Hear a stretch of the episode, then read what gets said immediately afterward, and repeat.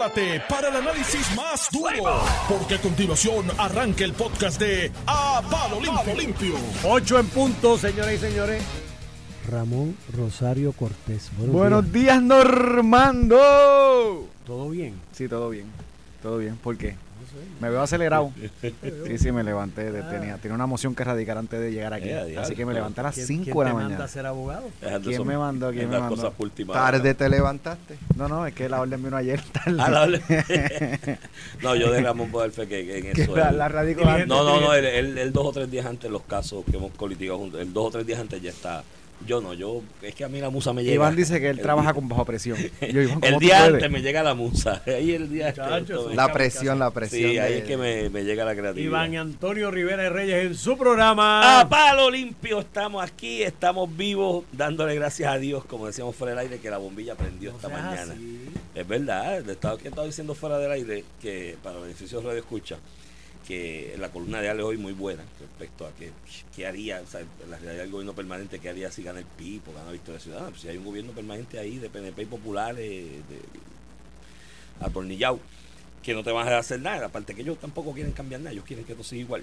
El asunto es que aquí la gente se queja, y le comentaba fuera del aire, de que aquí se va la luz. ¡Ay, se fue la luz! Un apagón de dos horas, Luma, se fue la luz. Yo, mire, mi hermano, no se preocupe por eso. Cuando usted por la mañana prenda la bombilla, arrodíllese y dele las gracias a Dios. Y dígale, Dios prendió, gracias, porque como han administrado aquí energía eléctrica y el país, es un milagro de Dios que la bombilla prenda por la mañana. Por eso la solución llega hoy entre 9 y 30 de la mañana y 10 de la Con mañana. Javier. Con Javier Jiménez cuando radique su Oye, vi candidatura. una entrevista tuya y yo creo que es tema hoy. Debemos abrir las líneas y que los radioescuchas nos digan cuál debe ser la penitencia para Oye, Oye, o- Vázquez y- por no, la... no, me gustó la por la ofensa. me gustó la entrevista de Carlos Díaz. Porque de momento Carlos Díaz sabe si el secretario de Justicia del PNP va a renunciar cuando el PNP lo desmitieron en dos segundos. votado el Todo el mundo lo desmintió después. Y, y también dice que hay decreto. Y tú sabes qué? Que diga cuál decreto. Y escúchame, que hay una figura que se llama alter ego, que es lo que yo creo que están tratando de imputar a Oscar Santamaría, que si hay unas corporaciones que no son de él, pero son de eso es- pues tienes que ir al tribunal porque, perdóname, si Oscar Santamaría hizo lo que hizo, que todo el mundo lo sabe, se declaró culpable, eso no hay que ni discusión. Este, la hija y, le- y la esposa tienen que irse a Puerto Rico, no pueden hacer más nada. Ahora, si es un alter ego, eso es una función jurídica, vayan al tribunal, lo demuestran y ya, De se acabó. Hay- de esos casos de, de, de Pero lo probar. hay, pero lo hay. Los hay, pero Esas son cuesta cosas. arriba de probar. no y son la tercera denuncia es de que supuestamente Oscar Santamaría ha donado entre 60 y 100 mil dólares en la propaganda política al Pero- candidato alcalde del pero yo PNP no- en Sidra. yo Pero no si sé- 100 yo no sé si eso- todas las elecciones. No, Armando, yo no sé si eso es verdad. Yo no sé si eso es verdad. Pero si fuera verdad, y Carlos Díaz tiene esa información, que vaya al contrario electoral y radique la quería y deje de estar populando por ahí por los medios por un minuto de fama. si la postular por Sidra, Carlos Díaz. ¿ah? Que vaya al contrario y radique la quería si tiene evidencia de estar difamando por de ahí hecho, hablando by the way, de. Sidra, que yo soy hijo adoptivo de Sidra. Y, Pero ven acá, tú eres hijo adoptivo y de De Comerío eres hijo. De y de de Comerío y de Sidra y y, de San Juan. y de San Juan. vivo ya, No, en ya San Juan sí, en San Juan te lo creo. No, pero Sidra, de hecho, ahora en noviembre hay un encuentro de la clase graduanda. Yo me gradué en Sidra, en la high school. Entonces, Jugué tú doble estás A Aguas en Buenas y Sidra. Sidra. Aguas Buena intermedia y Sidra high school. Entonces los viejos míos tenían un punto de vender billetes de lotería. O bueno, íbamos toda la semana a Aguas Buenas un par de veces. Pero Sidra, la última vez que fui, a mí me da, me parte el alma ir a Sidra y ver el deterioro de ese municipio, de esa municipalidad. Yo me crié en el barrio Verde de Comerío, que es más cerca de Sidra que de Comerío, por, de hecho, en cuestión de tiempo eh, conduciendo. Por eso la high school, la escuela superior licenciada, pues era más cerquita, había transportación pública más cerquita, más rápida. Y, y yo recuerdo que en esa época de finales de los 80, no, los 90, la gente de mi barrio, del Verde, hacían su vida en Sidra. Bueno, yo recusé como 50 PNP una vez porque estaban en el off limit de entre Sidra y Comerío y fue uno de los técnicos de MAPA del Partido Popular y me dijo, esta calle es toda Sidra. Y eran casi todos PNP. Había como cuatro populares y 50 PNP. Y yo los recusé. Y había que recusa- la recusación. Y todo el mundo me dijo, ¿quién se atreve? Yo, yo lo hago. Hice una reunión en la calle con los vecinos y dije, le tengo una buena noticia. Son residentes de Sidra. Y todo el mundo, ¡qué bueno! Y cogían el, la recusación porque decían que Sidra estaba mejor. La última vez que yo fui a Sidra, da pena aquello, da grima. Todos los comercios locales cerrados. No queda, un- apenas queda uno que otro abierto. Pero- Lo que ves es una desesperanza y una penumbra en el pueblo que tú dices, pero ven acá. De hecho, hay uno que otro muchacho joven que está haciendo negocio que yo los admiro porque aquello está bien, bien Hay, deteriorado. hay- un refrán allá en el área que tú lo debes conocer mejor que yo, que dicen los pen de sidra porque ah, por la autopista. porque cuando iba a la autopista la, originalmente estaba diseñado para pasar pasar por sidra Sidra. y ellos empezaron a protestar y la pasaron por calle. Y hoy calle y económicamente el comercio se movió Sí, se movió. pe- pegado a la, a- al expreso que no pasó por sidra por, por petición de, de las del comunidades. alcalde y de las del comunidades. Y luego, y para añadirle a eso, para la época de principio, los 2000, finales de los 90, 2000 también, cuando había chavito en Puerto Rico, se habló del desvío desde el pueblo por el barrio, se me olvidó, Bayamoncito creo que es el barrio, para conectar Sidra con ese desvío al expreso. Directamente porque la 172 les dicen la, la cuesta de la muerte, aquella es la hal de la muerte. O sea, la cantidad de accidentes que hay por allí. Mis hijos que, pues ahora no están viviendo allá, pero eh, eh, cuando vivían o residían con su madre, o cuando van para allá arriba, porque pasan los weekends con, y pasan el weekend en el campo que les gusta, yo les echo la bendición 20 mil veces subiendo, pues yo sé que van a subir por esa cuesta. Y es sumamente peligrosa. Y ese desvío también fueron allí, se amarraron del árbol. Ay, es que hay tres árboles ahí de una caoba, de qué sé yo qué, centenaria. Mi hermano, pues trasplanta el árbol para otro lado. Y se opusieron a ese, bajo el rigor o el criterio de que estamos protegiendo el ambiente. No están protegiendo el ambiente, quieren parar el desarrollo por distintas cosas y distintas ideas eh, filosóficas. Pero Sidra, la realidad es que está bien, bien, bien deteriorado. Y no tiene que ver tanto, digo, tiene su culpa también, porque es que no he visto cambio. El alcalde que recién ganó, que es popular, pero el que estuvo anterior, eh, Carrasquillo, tampoco hizo un divino. O sea, este, este deterioro fue bajo los ocho años que él fue alcalde allí en Sidra también. Y marcado, marcado. O sea, es una cosa que hasta físicamente tú lo ves, el deterioro en el municipio. Así que yo creo que en Mira. es un- una oportunidad ahí de mejoramiento para cualquier persona que quiera.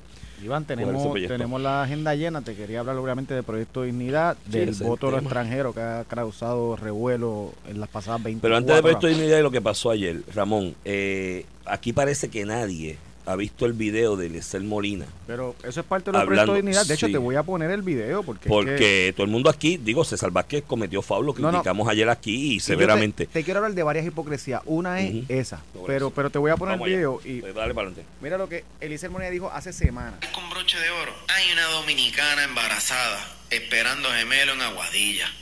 No quiero pensar, es que no quiero ni pensarlo. Es que no quiero ni pensarlo. Ahora serán los siete meses más hermosos que vamos a esperar porque queremos ver la pipa crecer, crecer y crecer por un doble embarazo. O sea que eso, esa pipa va a terminar así. Pues. no como la actual, que ha sido, que ha sido alimentada a fuerza de mondongo, donita, café, quesito y todas las malas mañas. Queremos que para la de aquí, no la dominicana. Usted me entiende. ¿Eh? Esas expresiones las hizo Eliezer Molina en sus redes sociales hace unas semanas. Sí. Y aquí nadie le apuntó el dedo a Eliezer Molina porque Eli- Eliezer Molina es de la izquierda. Acuérdate que él, él polula en la izquierda. Los, los Héroe nacional que paró y que Sol y Playa y aquí toda la prensa. Esta barbaridad. posteado. Escuchen las expresiones de Eliezer Molina, de César Vázquez. Díganme ustedes cuáles son más viscerales. eh, y- No, no, y- pues estas fueron más allá. Más allá. asunto de la insinuación de. Hasta de la obesidad. De la obesidad, mofándose de la De- obesidad. de- xenofóbica, ese xenofóbica tono de la, la dominicana. Eso es Queremos que xenofobia. para la de aquí, no la de allá. Eso es xenofobia. Eso es xenofobia pool. Aquí Ey. cuando es la izquierda, nadie dice un pepino, nadie. Aquí lo estoy diciendo yo. Este tipo es un charlatán. Y de hecho, si tú ves la cara cuando está grabando este video, te lo juro que yo tengo mis dudas de si eso era con agua dama. Tú sabes, este señor aparece, parece siempre en otro mundo. O sea, tú lo miras a la cara, ojos perdidos, hablando. Pa- para mí, yo no soy experto en el tema, está en otro mundo. Cuando habla y grabas estos videos. Pero como él es el que se mete y para los proyectos, y va a Rincón, y va allá y hace ruido, y chava a todo el mundo, va a la palguera, a este lo tratan como héroe. Nadie de los medios, nadie salió a condenar esto. No, no. Ahora, lo dice alguien vinculado al movimiento conservador y derecha, aunque las expresiones no sean tan fuertes, hay que matarlo. Hay- y, y- y- y de hecho, hasta la misma comisionada que salió a- ayer públicamente a defender, obviamente, ¿verdad?, lo que es un ataque a su vida íntima. Tampoco sale, los medios la llaman para preguntarle y por alguien Eliezer tiene que haberle enviado ese video hace tiempo. No, no, porque ese y video está medios, corriendo y por los ahí medios también, y los medios también, ¿por qué no llaman y le piden una expresión a la comisión de lo que dice este charlatán? Que es peor aún de lo que dijo César Vázquez. Eso es la primera hipocresía que te quiero señalar del asunto. Cuando César Vázquez dice, hace un cuestionamiento, que yo creo que totalmente Desacertado. desacertado, imprudente. Eh, y no lo digo hasta porque, a lo mejor él piensa así, pero lo digo hasta porque la inteligencia de la persona, ¿verdad? A nivel político, su olfato político, la cuestiono. Porque eh, yo no sé en qué cabeza este, mucha- este señor pensó que decir eso al aire le iba a salir bien. O sea, eh, eh, es hasta, hasta, mano, ¿qué te puedo decir? No saben nada de política. Pero más allá de eso, son desacertadas. Pero Licel Molina, como es de la izquierda, ese no le decimos nada en los medios, no lo pone. Mira, hoy tiene, las expresiones de Proyecto están en todos los periódicos, resaltadas, pero a nivel, cuando lo hace uno de izquierda, como Licel Molina, ni se menciona, esa es la primera hipocresía. La segunda hipocresía se la tengo que señalar al propio Proyecto Dignidad. Ayer todos se dieron a hablar correctamente. La senadora eh, Rodríguez Bebe, que nosotros emplazamos aquí a todos, salió y hizo un- una expresión diciendo que repudiaba que eso no representaba el Proyecto Dignidad. Lizzy Bulgo hizo lo mismo. Javier Jiménez estuvo tanto en Jugando Pelotadura en Noti1 como en Jugando Pelotadura en Tele 11 ayer y dijo lo mismo, que eran desacertadas y que eso no representaba Proyecto Dignidad. Pero paso de seguido, le aceptan unas disculpas que yo las escuché, dijo, yo la, eh, las discul- disculpas de César Vázquez fue, yo lamento haber dicho eso y haber ofendido a... Y tú sabes qué, Iván, yo no soy aquí para jugar a nadie. Pues ya pidió perdón, ¿qué vamos a hacer? ¿Lo vamos, a- lo vamos a meter preso? ¿Lo- ¿Qué, qué hacemos? ¿Lo, lo matamos? Digo, tiene el precio político. Tiene un, que pre- un costo político y, y, y una hipocresía interna. Este, pero pues, pues ya pidió perdón, no puede hacer más nada, no se puede cortar un brazo. Este, pero ciertamente la misma reacción de Proyecto Dignidad, como ya hizo eso político, pues ya pasamos la página, mira, él pidió perdón. Pues eso es gran hipocresía, porque cuando el secretario de Justicia, Domingo Emanueli, dijo en una vista frente a Rodríguez Bebe que ellos estaban tratando de ponerle cinturones de castidad y velo este y capuchas a las mujeres, eh, que fueron desacertadas también, lo dije yo, fueron desacertadas esas expresiones del secretario. Este, aquí, ¿qué hizo Rodríguez Bebe? Le pidió la renuncia. Ah, entonces, cuando uno de la oposición, llámese el secretario de Justicia, comete un error, hay, tiene que renunciar e irse y hay que, eh, que despotricar con él públicamente. Y cuando alguien de su partido, el presidente de su partido, la principal figura, Pidió perdón hace, y chévere. hace expresiones desacertadas, pide perdón, ah, entonces chévere. Ve, o sea, eh, Es una gran po- hipocresía a lo interno. Lo mismo que el- es que son partidos emergentes y no son partidos emergentes nada, tienen las mismas costumbres. Lo mismo que Victoria Ciudadana con Nogales. Cuando son otros son corruptos, hay que meterlos presos, charlatanes. Nogales es una héroe y está siendo No, perseguida. Fue un error. un error. El PIB, todos son malos. Aquí el chat de Ricky, Ricky hay que irse, no de, no, del- no de Puerto Rico, del mundo tiene que irse. Pero cuando salió el junte falocrático, los perdonamos, los abrazamos y no pasa nada. Todos somos panas, porque era uno de los de ellos. Es la misma hipocresía de todo. Mira, eh, sobre ese otro aspecto, aquí ya es hora y quiero aprovechar para, tratar de aportar esto a la discusión.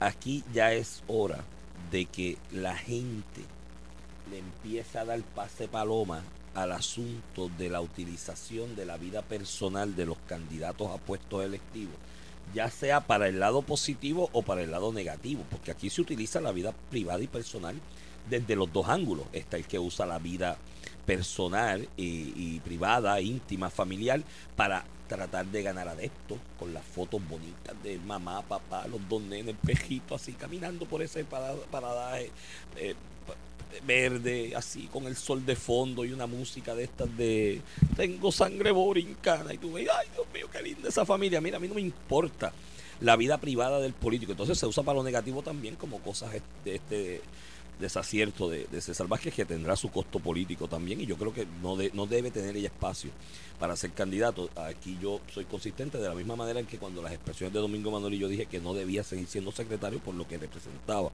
su posición ante esa expresión, yo creo que César Vázquez, por el bienestar de su partido, eso es una cosa que deciden ellos, por el bienestar de su partido debe salir, sacar un paso atrás y no estar pero, Iván, en, sí, la, en la- en la ecuación. Javier Jiménez lo despacha y le iban diciendo, esos fueron sus expresiones en su carácter personal. Sí, no, no, pero ven acá, pero ¿por qué lo entrevistaron? Porque es presidente del proyecto de dignidad. Es Pero una metida pata. Y si esa persona no representa los valores del proyecto de dignidad, ¿cómo lo pueden Sácalo ahí, cualificar? ¿Cómo lo de pueden cualificar de candidato? ¿Cómo puede ser su presidente? Ah, pero fue en capacidad personal. No, Cuando el gobernador de Puerto Rico, Ricardo Rosselló, escribe algo en Eso un chat, mismo dijeron en de- un chat eso con mismo. personas con personas cercanas a El- él, eso no es en su capacidad personal, se tiene que renunciar y ser de Puerto Rico y del mundo. el Ah, pero César comunicado. Vázquez no. César Vázquez eso es en su capacidad, olvídate de eso, eso lo dijo él por él, pero el tranquilo. comunicado de prensa, el comunicado de prensa de Fortaleza, recuerdo cuando las expresiones de Domingo Manuel fueron por ahí también, que eso fue una expresión de prensa. No, mi hermano, él llegó allí citado como secretario y tú no te quitas el gabán de secretario y, y Iván, el y de se tu persona.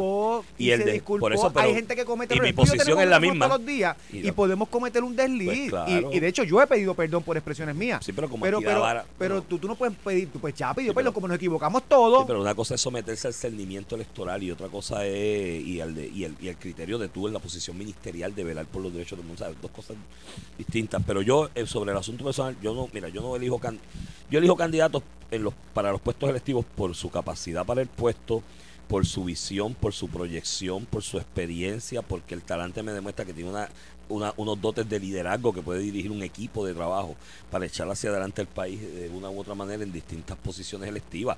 Yo no lo, yo no lo elijo ni para que se casen conmigo, ni para que me paran hijos, ni para que me cuiden mis hijos, ni para que me críen los míos. Yo, yo tengo una, una, una ma- mala costumbre de que todo es lo personal. Entonces se usa para lo positivo y se usa para lo negativo también, ¿sabes? Como pasó con esto de César Vázquez, yo esto lo aprendí muy temprano en mi vida. Pero ya 2004 en Madrid había una elección de estas de concejales de esta era un concejal, unas elecciones de estas autónomas y municipales. Y había este señor en Madrid, candidato a concejal, no sé si era concejal en el ayuntamiento o era un asiento en el la- parlamento de la comunidad autónoma. Pero era una figura muy conocida porque era reconocido públicamente desde antes de ser candidato. Y dos, en un momento, todos estos programas de rosa, de chismes o lo que fuera en Madrid, empezaron a sacarle de un amante. Y unas fotos con un amante llegando a un sitio y demás. Dos o tres días después, el hombre tiene una conferencia de prensa de alguna propuesta. Y la primera pregunta, cuando terminó de exponer, no, que la foto suya con su amante, y eso es verdad, y usted tuvo un romance, y le dijo, mira, vamos a hacer una cosa. Ese romance y ese desliz lo tuve. Mi esposa lo sabe y me perdonó. Tuve ese. Y por si acaso, los próximos 10 que me vayan a sacar también son verdad. Vamos a hablar de lo que yo vine a hablar aquí, que es mi programa de gobierno y lo que yo ya presenté. Yo dije, esto es. Esto es, olvídese de que con quién se acuesta, con quién de esto, con quién tiene hijos, con quién se casó, con olvídese de eso los candidatos. Eso vale filfa. Aquí hay gente que se venden como santos, como santos cuando van a postularse como candidatos y son unos morones y no tienen idea de nada y hundido el país. Mira cómo está el país, que ahora es que está cogiendo un despunte gracias a los chavitos María. Y cuando Julia Keller dijo que María fue una bendición, no estaba lejos, la verdad. Porque allá iba a arreglar la escuela que no había chavos para arreglarla, y otras cosas más. Cuando yo digo esta mañana, que esto lo compartía con un amigo el otro día, de que hay que darle gracias a Dios cuando uno prende la bombilla y, sube el switch y prende la bombilla, pues sí, como han tratado este país. Entonces, se venden como santos. Y hay el hombre de familia. Y esa estampa, papá, mamá, el nene, la nena, el pejito. Pues hay un perrito ahora también. al lado, para que. Mire, olvídese de eso, mi hermano. Para mí puede ser el tipo que no tenga hijos, que nunca se ha casado, que no sepa qué es entorno familiar porque decidió en su vida eso. Me pueden decir que era el tipo que bebía ron todos los días, que se metió droga cuando chamaco y que se mete todavía. Pero si el tipo tiene la capacidad, tiene los dotes de liderazgo para dirigir un equipo de trabajo y echar el país para adelante y me lo demuestra en la, discusión pública, voto por él. Porque yo no quiero votar por él para que me críe mis hijos. Mis hijos los crié yo. Y si tuviese alguno, que no quiero, no pienso tener otro después de salir de esa cuenta, pero si tuviese alguno, lo voy a criar yo. No es, dejen ya la vaina con la vida privada, para un lado y para el otro. Y cuando un candidato venga desde del lado negativo de las campañas a tirarle lodo a la vida íntima personal de alguien, critíquelo y sáquelo del medio y dígale, mire, tú no puedes ser candidato a nada, ni puedes estar en esto. Pero del otro lado también, cuando te vengan con el espejismo y las apariencias de que hay la familia feliz y esto y lo otro, también dígaselo. Dígale, mire, deje la hipocresía. Vamos a hablar de lo que hay que hablar aquí, de los problemas del país. Y ya, vamos a dejar la ñoña yo, yo- esta. yo soy de lo que opino que las cuestiones íntimas y personales de la familia no se deben usar ni para atacar Ni para sacar- beneficiar ni para sacarle provecho Seguro. político. Seguro que sí. es asqueroso y todo. ¿sabes? Mira. Ese fue el primer tema calientito. Por esto, ni anyway, cuento largo to- corto. Este, César Vázquez pidió expresiones. Este, todo el mundo le cayó Ah, y hoy, mira, ¿hay cuántos noticiarios hay en Puerto Rico? Tres hay ahora en Telediario. Todas esas mesas de redacción eran locos con entrevistar a Eliezer Molina cuando lo de Sol y Playa. Entrevístelo hoy. Exíjale Y que dé cara y explique esas expresiones que tú acabas de, Eh, eh, de repetir ahí. eh, Iván, y no es la primera vez que este dice cosas bárbaras. Este, no, pero este, sobre esta, ya que, a- a- ya que, a- ya que estamos en, ese el tema pasado ha sido xenofóbico, by the way. Para los que le gustan esto, la misoginia y los derechos LGBT, si alguien ha sido consistentemente homofóbico con sus expresiones, misógeno, hablando de relaciones entre personas de- del mismo sexo como si fuera algo Sí, negativo, a e imputarlo, e imputarle a políticos, sí. eh, políticos, imputarle relación íntima entre ellos. Eh, él es el Molina, ah, pero ese es un héroe de la patria. A ese no lo podemos atacar. Igual que si imagínate que Pedro Pierluisi hubiera tenido un chat que se titulara el Junte Falocrático dentro de sus filas. Le hubieran pedido la cabeza a medio mundo. Ah, pero como es Juan Dalmau, no, ese es distinto. Un representante acusado del PNP o del Partido Popular eh, por estar evadiendo contribuciones porque sus planillas no, no corresponden con los ingresos que de- deposita en el banco. Al paredón. est- estuviera ya, by the way, no te voy a decir, no, no te voy a decir que ni, ni, ni lo hubieran votado, ya hubiera renunciado porque lo hubieran obligado a renunciar.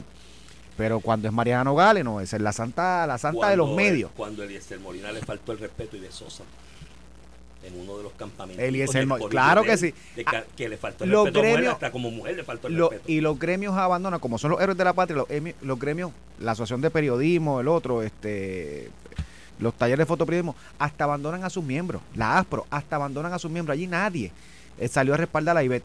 Igual cuando Carmen Yulín le decía a los medios que se dejaran de la PEN Ajá. por- y que no iba a contestar ninguna pregunta. y se ay, que Nadie, de- hasta los gremios abandonan a los propios suyos. Cuando Alexandra Lugar los llamó cap a los agentes de los medios, ahí nadie defiende, nadie, porque ahí son los, los, los, los, los darling de ellos, los chulitos de ellos. Cuando Héctor Pesquera dijo, le contestó una pregunta a un periodista que le, le hizo sentir que, que era una estupidez de pregunta, porque fue una estupidez de pregunta, ahí le cayeron encima a Héctor Pesquera para pa, pa, pa el huracán. Pero así operan muchos periodistas y muchos medios. No, no son todos, pero muchos. Bueno, pero también lo tienen la culpa los que auspician los medios. Porque aquí en este país hay gente que por sus negocios y por sus operaciones económicas son víctimas de esa hipocresía, son tarjetas de esos ataques en esos medios, pero mira, le siguen dando los chavitos de publicidad y pagándole los billetes. Mire, cierre la llave paso. Cuando usted ve esa hipocresía en un medio, y más cuando son medios que usan sus mesas de redacción para adelantar discursos de gente de izquierda que ataca a esos negocios y a esos sectores económicos, pues mire, cierre la llave paso y no le, no le paute un anuncio y dice, no, en tu medio yo no debo pautarle un anuncio más. Tú sabes, ya, ay, para adelante, para que tú veas cómo empiezan a enderezar la horna y a, y a medir con la misma vara a todo el mundo. Mira, este, nos queda como un minuto, ¿verdad, mente? Nos queda un minuto, pero introduzco el tema y, y lo seguimos discutiendo después de la pausa porque ha creado revuelo. La Cámara de Representantes ayer aprobó eh, una medida con 36 votos a favor y la abstención del proyecto de dignidad por su representante Lizy Buljo para eh, permitirle eh, emitir el voto en Puerto Rico, en las elecciones de Puerto Rico, a las personas que tienen estatus de residencia, como establece la ley electoral. Porque miren, y sé que Luis David Colón escribió unas cosas de que si era inconstitucional. La constitución de Puerto Rico no requiere que sea ciudadano americano, lo requiere la ley electoral. Y precisamente eso es lo que está tratando, cambiar la ley este, para permitir a personas eh, que residen en Puerto Rico con estatus de residencia, que esto es una persona que empieza su trámite eh, migratorio. No es que no quieren ser ciudadanos, es que no pueden ser ciudadanos. Pa- para pasar a ciudadano tienes que pasar primero otro proceso eh, de otro proceso de naturalización. naturalización y empiezan con, con la residencia este y pues Tatito Hernández presentó este proyecto en la Cámara que básicamente eh, permitiría a una persona con estatus migratorio a nivel federal eh, eh, residencia en Puerto Rico la gran mayoría son dominicanos Eh, hay de, Hay de- venezolanos, hay venezolanos los, creciendo. los segundos son los los cubanos lo que pasa es que los cubanos no entran por residencia No porque entran por tienen otra ley, eh, otro entran directo eh, a, a un estatus migratorio más rápido para lograr su ciudadanía, pero hay argentinos también. Este, Yo he visto mucho en Barrio Obrero y Villa Palmera, que jangueo por ahí Se- bastante, eh, un crecimiento en la comunidad de venezolanos. se dice que tenemos venezolanos y todo Miami, sí, venezolanos, todo lo que es Estados Unidos, los venezolanos. De hecho, República Dominicana, vete a Santo Domingo, aquello parece Venezuela también. Venezolano es la ola de migración más grande. más grande por la situación política y económica de Venezuela, eh, pero en Puerto Rico, pues con estatus migratorio eh, de residencia se dice que están entre 8 mil a 100 mil, a pesar de que hay cerca de 250 mil, porque hay muchos que no tienen estatus validado. Pues esta medida va enfocada en esos 80 a 100 mil que tienen estatus que válido. tienen estatus migratorio. Está caso revuelo, Tomás Rivera Chá zumbó un sablazo, ayer la Cámara Yo- lo aprobó de forma casi unánime, incluyendo con el vi- voto de la delegación del PNP. Yo vi el paso de Tomás Rivera Chat, de hecho me, me apuntan por acá que esto, esto- aquí son coautores de esa medida, Edith Charboniel, Víctor Pared, José Aponte, Cheito Hernández y Rodríguez Aguirre, ¿Y por qué tú crees? Porque son estadistas, son votos estadistas, Sí. eso por eso yo vi Pero- el paso. pa- eso es lo que te quiero Vamos a la pausa. Cuando vengamos a la pausa, vamos a analizarlo porque esto es algo que yo vengo analizando desde hace un tiempo y va por ahí la cosa. Y tengo ejemplos de experiencias pasadas, ¿no? De lo que fue cuando la administración de Alejandro García Padilla, que obviamente teniendo en cuenta ese sector electoral coqueteó con el mismo, pero creo que los resultados no era lo que esperaba. Vamos a la pausa y cuando regresemos cogemos ese tema y tenemos pendiente por ahí otros temas más que están en, en el paredón de la discusión pública hoy eh, en Puerto Rico. Vamos a la pausa y regresamos. Estás escuchando el podcast de A Palo Limpio de Noti1630. en su postura de perdonarlo a él y, Eso lo- es. y, lo- y su récord público con otros casos cuando no son de miembros de su partido. Mira, pues te estaba hablando del proyecto este de la el Cámara. voto a los el residentes. 1891, eh, que le permitiría a los residentes legales bajo el Estado migratorio, eso lo da el IRS o la, o la Agencia de Inmigración Federal, eh, los reconoce como residentes válidos, ¿verdad? Eh, no tienen la ciudadanía, pero son residentes válidos. Se dice que son de 80 a 100 mil eh, en Puerto Rico. Yo, yo te- me atrevo a apostar que el set- 80-90% de esos están en San Juan. Sí, este, eso es cierto. Y principalmente son dominicanos, venezolanos, hay mexicanos. Bayamón pero- y Caguas tienen también. pero principalmente pero pero pero el, el bloque mayor debe ser en, en San Juan este aunque hay otras partes de, de la, de la zona metropolitana que deben tener también estos De hecho, residentes. fue vital ese sector en la elección aquella de Carmen Yulín. de- sí pero 2012. pero ese sector porque tiene gran tiene una gran cantidad de electores ya ciudadanos americanos ahí es que fueron pero estos no porque estos en Puerto Claro. Rico nunca han podido Si votar tú hablas de los que de los resi- tiende- de los que aplicarían de los que atendería el proyecto. el proyecto, que son cerca de 80 a 100 mil, este, con alguna razón, coautores del proyecto son los legisladores del PNP en San Juan. Este, obviamente es un asunto antipático a nivel político tú oponerte a que se le dé el derecho al voto a estas personas, porque aunque no se le dé, digo, si se le da y te pusiste, imagínate, pero aunque no se termine convirtiendo en ley, estas personas tienen miles y miles y miles de familias de familiares que son ciudadanos que tienen derecho al voto. De hecho, ahorita me escribió uno a quien tú conoces, que no voy a decir el nombre porque no, pero que es parte hasta de la administración eh, de Pedro Pierluisi, una persona eh, eh, muy reconocida en el sector profesional, qué sé yo qué. Y su mamá eh, tiene residencia en Puerto Rico. Eh, Sí, y sí. Este, este proyecto atendería, aunque él puede votar ya, este proyecto atendería eh, a su mamá. Y otra A gente así también me ha escrito, este, pendiente al proyecto para darle validez a un residente, escúcheme, un residente que vive en Puerto Rico, que paga contribuciones en Puerto Rico, ¿verdad? Un Trabaja, aporta por- por- legalmente. porque usted, está formalizado dentro de la economía. O sea que desde el Las decisiones gubernamentales le afectan. hay que tomar un- una decisión de política pública. Y yo te tengo que decir una cosa, sí, los políticos, en el caso eh, Pedro Pierluisi ayer dijo que el, que el proyecto es válido, que son personas que sufren la- las acciones del gobierno, que pues tú sabes que, que, pagan que hay que considerarlo, que hay que darle una, una evaluación legal. Yo coincido con esto. De hecho, mi crítica a la Cámara fue que lo bajó por descargue. O sea, aquí no hubo vistas públicas, aquí no se hizo una petición al ¿No hubo vistas Departamento de públicas? Justicia. No, se bajó por descargue. Eso es una barbaridad. Eh, dentro del contexto, pues votó toda la delegación del PNP. Todas las delegaciones votaron, menos Lisiburgo. Eh, le votaron eh, a favor, menos Lisiburgo, que se abstuvo. Tampoco fue que votó en contra, para que tú veas que algunas veces la gente en vez de votar, si está en contra, vota en contra, si eso se respeta. Eh, esa abstención yo no entiendo.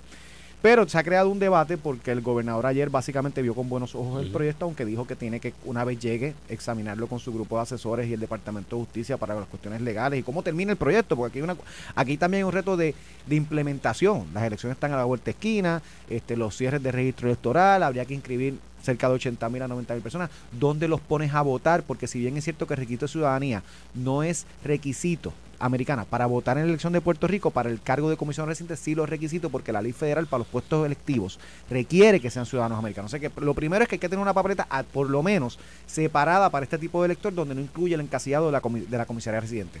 Pues Eso es tú lo menos. identificas en el registro y a ese no se Y, le da y la mira, y no, y no se trata, y un poco, y hoy Tomás Rivera Chat, que está en contra, evidentemente está en contra del proyecto, que si el PNP se fundó, para ponerle la exposición que le he escuchado de muchos también, de muchos PNP, este, que la ciudadanía americana es lo más importante, que sería un error ponerle el requisito, ¿verdad? Eh, eh, Y no se, no, se trata de que tener este requisito te hace más PNP o estadista o independentista, porque hay tres estados que permiten a los residentes, 13 de los 50 permiten a los residentes votar en sus elecciones locales.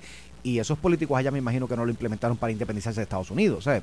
Pero ciertamente llama una preocupación sobre todo a nivel político de cómo rompe el voto, cómo va a romper ese voto este eh, en relación a los partidos. Yo te digo una cosa, Iván, y te tengo que decir que yo no he visto números de esto hace por lo menos 2012, 12 años, 13 años. Yo no he visto eh, 10 años, 11 años. Yo no he visto números de este tema particular. Pero la comunidad eh, eh, extranjera en Puerto Rico, dominicanos, venezolanos, eh, al menos hace 10, 11 años, de los números que yo vi, mayoritariamente es PNP y estadista. Y hace sentido, se van de, No. se van de Cuba, se van de Venezuela, se van de República Dominicana buscando oportunidades. No vienen a Puerto Rico porque Puerto Rico tiene las playas más lindas, vienen a Puerto Rico porque es una entrada al sistema federal de los Estados Unidos. Eso, eso para ellos, de hecho, y muchos vienen aquí y terminan allá. Pero En ven a Puerto el- Rico como una oportunidad de a beneficiarse de ese ecos- ecosistema americano. Eso de las repúblicas de independencia, a esa gente nunca le gusta en mayoría. Eh, es un voto simpático para la estadía porque precisamente eh, buscando esa oportunidad con los Estados Unidos que vienen a, a Puerto Rico. Aquí cuando la administración de Alejandro García Padilla se le dio licencia de conducir a ese sector, se le dieron otras consideraciones y yo tuve esta conversación con varios amigos militantes del Partido Popular y gente pensante del Partido Popular que decían este coqueteo ¿no? de Alejandro con ese sector, a la larga van a terminar votando PNP, ¿no? Eh, digo, obviamente tú atiendes esos sectores por la condición de ser humano, no por quien vayan a votar, pero obviamente parte del análisis que se hace es las consecuencias electorales y es la- los análisis que hace cada legislador o cada dirigente partidista sobre si las movidas o lo que se aprueba como política pública. En esas consecuencias electorales, pues se hacía esa atribución, se hacía ese, ese señalamiento, esa especulación, no era que nadie los iba a medir. Pero después de esa elección, esto fue 2013, 2000, 2012, 2016, cuando Alejandro fue gobernador, luego fue David Bernier el candidato contra Ricardo Rosselló. Pasó esa elección y yo, pues, a diferencia tuya que vives allá en Guaynabo con control de acceso, jangueo por Barrio Obrero, Villa Palmera, por Sabarona, en Cagua. Yo, que- yo jangueo por acá que en también. Sabarón, en Mira, Cagua, y que tú- y hay mucha y- comunidad. Y tú vives con seguridad también, déjate de eso. pero vivo en el barrio. Entonces, pero, vives con seguridad. pero bajo y salgo, camino por allí. altito allí, los ves de abajo. subo por los ves así allí, hacia abajo, los ves de arriba así. voy a los pastelillitos, cruzo para Villa Palmera, también me da la cervecita. Todos esos lados. Me puse, Contigo después de las elecciones, Contigo di par de rones en y tenemos Piedra. que ir, ¿no? Y tenemos que ir allí a uno nuevo que hay cerca de mi casa, que está bien bueno. Mira, este, pues me, me di a la hecho, tarea. uno de mis mejores amigos de high school es de Barrio Obrero. Y no te puedo decir las veces Ah, que viví. sí, viví en la placita Barceló por allá. Por vivía. Allí es buenísimo el área, se, se pasa bien. Mira, pues el asunto es que después de eso, me- de las elecciones, como dos semanas posterior a eso, me fui por allí a caminar y uno se da la cervecita en el bar y poner temas políticos porque es una manera de uno ver cómo siente la gente, ¿no? Más allá de los círculos profesionales donde uno se desenvuelve o familiares.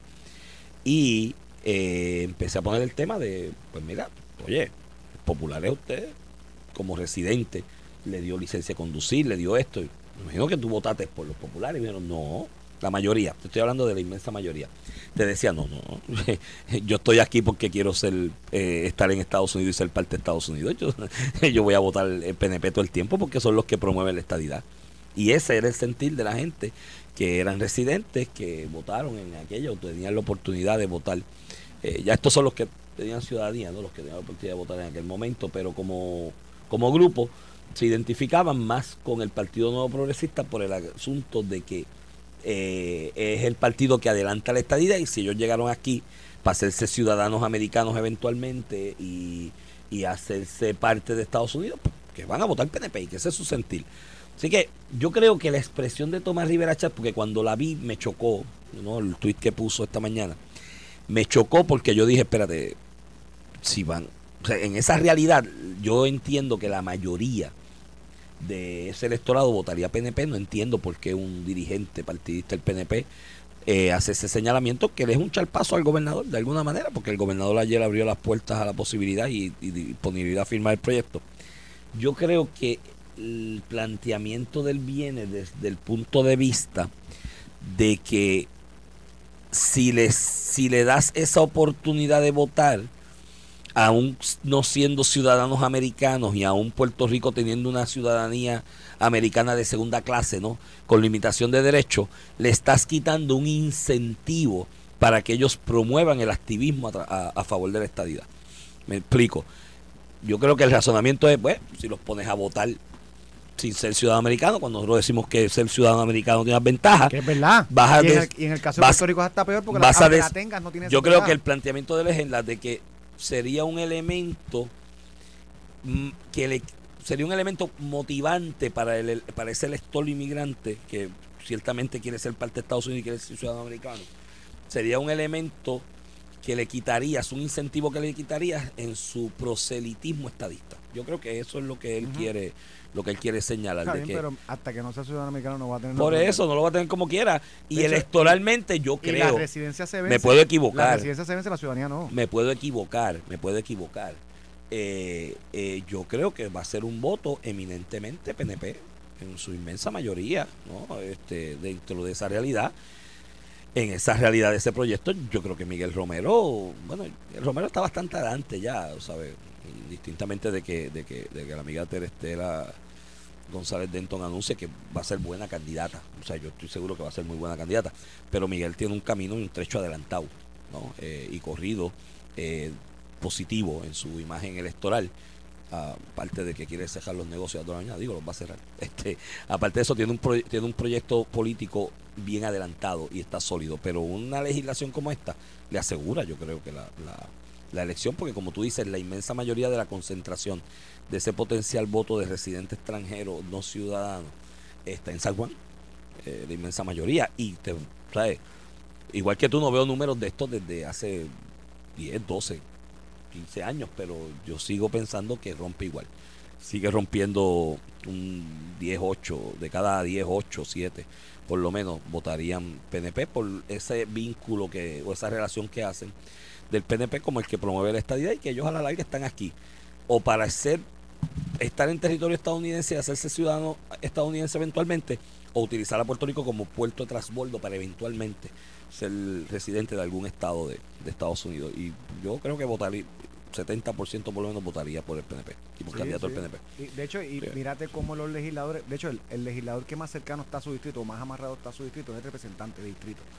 porque representa a una cantidad menor de electores. el senador por distrito de, de bueno, el, de San Juan, vamos a poner el, de San Juan. El, de San Juan, el de San Juan llega a, a Guaynabos, todo San Juan. Eh, tiene más que un, una, una, un distrito, un, un, pedazo de los cinco de San Juan. Así que está más pegado. Sí, pero ¿de dónde más hay? ¿A dónde más hay? Residente extranjero. porque llega, de, hecho, donde tú vives, enorme. Obrero, enorme, el uno es enorme. La comunidad dominicana. Tiene, tiene un reach enorme. Y, y ciertamente a nivel político, pues sería un contrasentido que un legislador que es que va a sufrir esos eh, eh, efectos se oponga por lo que te estaba explicando antes, pero pero además hasta para el PNP, yo no sé cómo la propuesta la hace Tatito, de hecho se le unieron todos los PNP, Víctor Párez, Víctor Párez también lo apoya y en el 4 hay un canto por acá abajo llegando a Puerto Nuevo que también muchos residentes. Muchos residentes. Entonces digo que, eh, a nivel político esto le puede salir muy mal al Partido Popular, que es el que lo está proponiendo. Bueno, pero es una medida de justicia también. Yo, creo, yo, yo creo que es justo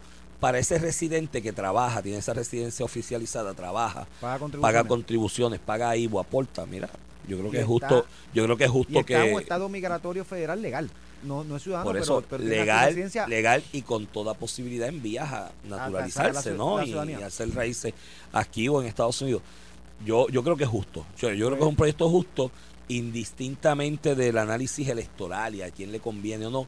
Creo que es un proyecto justo para, eso, pues para esos electores Ahora también ellos que tengan... Más allá de, que... más allá de entrar en la benevolidad de la medida o no, eh, que, que, lo considere la legislatura. Me preocupa que lo hayan hecho sin vistas. porque Eso me preocupa porque es un tema para profundizar. Un tema bien, bien profundo. Es como cuando, las consecuencias cuando se enmendó la constitución para bajar de 21 a 18 años la, edad de votación. Pues algo que tú esperarías que se haga, que se hizo y yo creo que está bien, pero que se haga con, con, con, y con, debate. Este, pero de que es constitucional, es tan constitucional que otros tres estados lo tienen.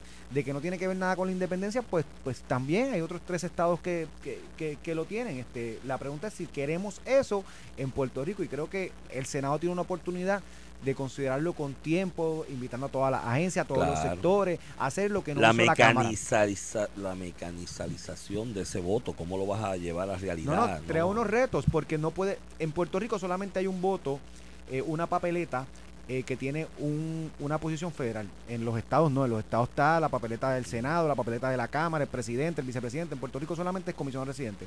Pero por ese voto, por legislación federal, no puede votar el residente que no es ciudadano. Sí, va a tener que tener, porque como ya tú lo censas en el registro, pues en ese colegio tiene... Y prácticamente estamos a un año de elección general y, y de la primaria y de la primaria a ocho meses. Hay que empezar a hacer papeletas. No, no, porque no y cómo tú lo ejecutas, porque que, tendrás que hacer un colegio especial, porque a estas personas no les vas a dar una papeleta, no, tienes que hacer un colegio especial, Iván, porque como tú, ok, Iván, no, a ti no te voy a dar esta papeleta, te voy a dar estas tres. O sea, cómo tú e, ejecutas eso, porque vas a tener unas listas de electores, que vas a tenerle un checkmark, no, a este no le des comisionado residente. O sea, vas a tener que hacer un tipo colegio ñeidos no, Lo que pasa es que aquí la papeleta del comisionado el debate si tú separas al comisionado del gobernador o mantienes una papeleta especial para este elector en particular. a eso voy, porque aquí la, la, posición de comisionado residente corre en la misma papeleta del gobernador. Entonces, aquí en este caso tendrías que hacer una papeleta que solamente tiene candidato a gobernador, es una papeleta especial. Por eso, Porque no tendría como para ese elector en particular, pero para el otro no necesariamente tienes que separarla. Para ti, el para otro mí, no, que por eso, pero para ese, si, tú- si en, Pues eso te obliga a tener si en este colegio, tengo 10, bueno, pero si en este colegio tengo 10 Tengo 10 residentes, tengo 10 papeletas ahí. eh, por si aparte llegan. y se la cambio. Pero, ¿me entiendes? Porque tú cuando empiezas a operar el colegio, tú abres por la mañana, los vas iniciando, los clasificas, se va a tener un bonche, no, no sé. Y tú dices 10. 10 en- No, hay colegios que va a tener colegio. 200. Sí, hay colegios que va a tener depende- 200. depende Y tienes que tenerlas ahí. No creo que llegue a 200, pero Debe- vas a tener más. Debes tenerlas, bueno. Pasa aquí- que los colegios tienen 400. Bueno, podrás tener un colegio que sea ab- abismal, es verdad. Sí, sí, Sí, sí, hay colegios que puedes tener 100, 100 y pico, qué sé yo. Pero nada, O sea, la, la operación. tú envías en ese maletín de ese colegio, porque ya los tienes ¿Y por censados. qué Tatito se, pone, se mete en este tema si va para Dorado? No sé si Y es que en Dorado, alturas. no sé si y es por que, descargue. no sé, primero no sé si es que en Dorado hay una comunidad de residentes eh, no naturalizados grandes, eso no lo sé.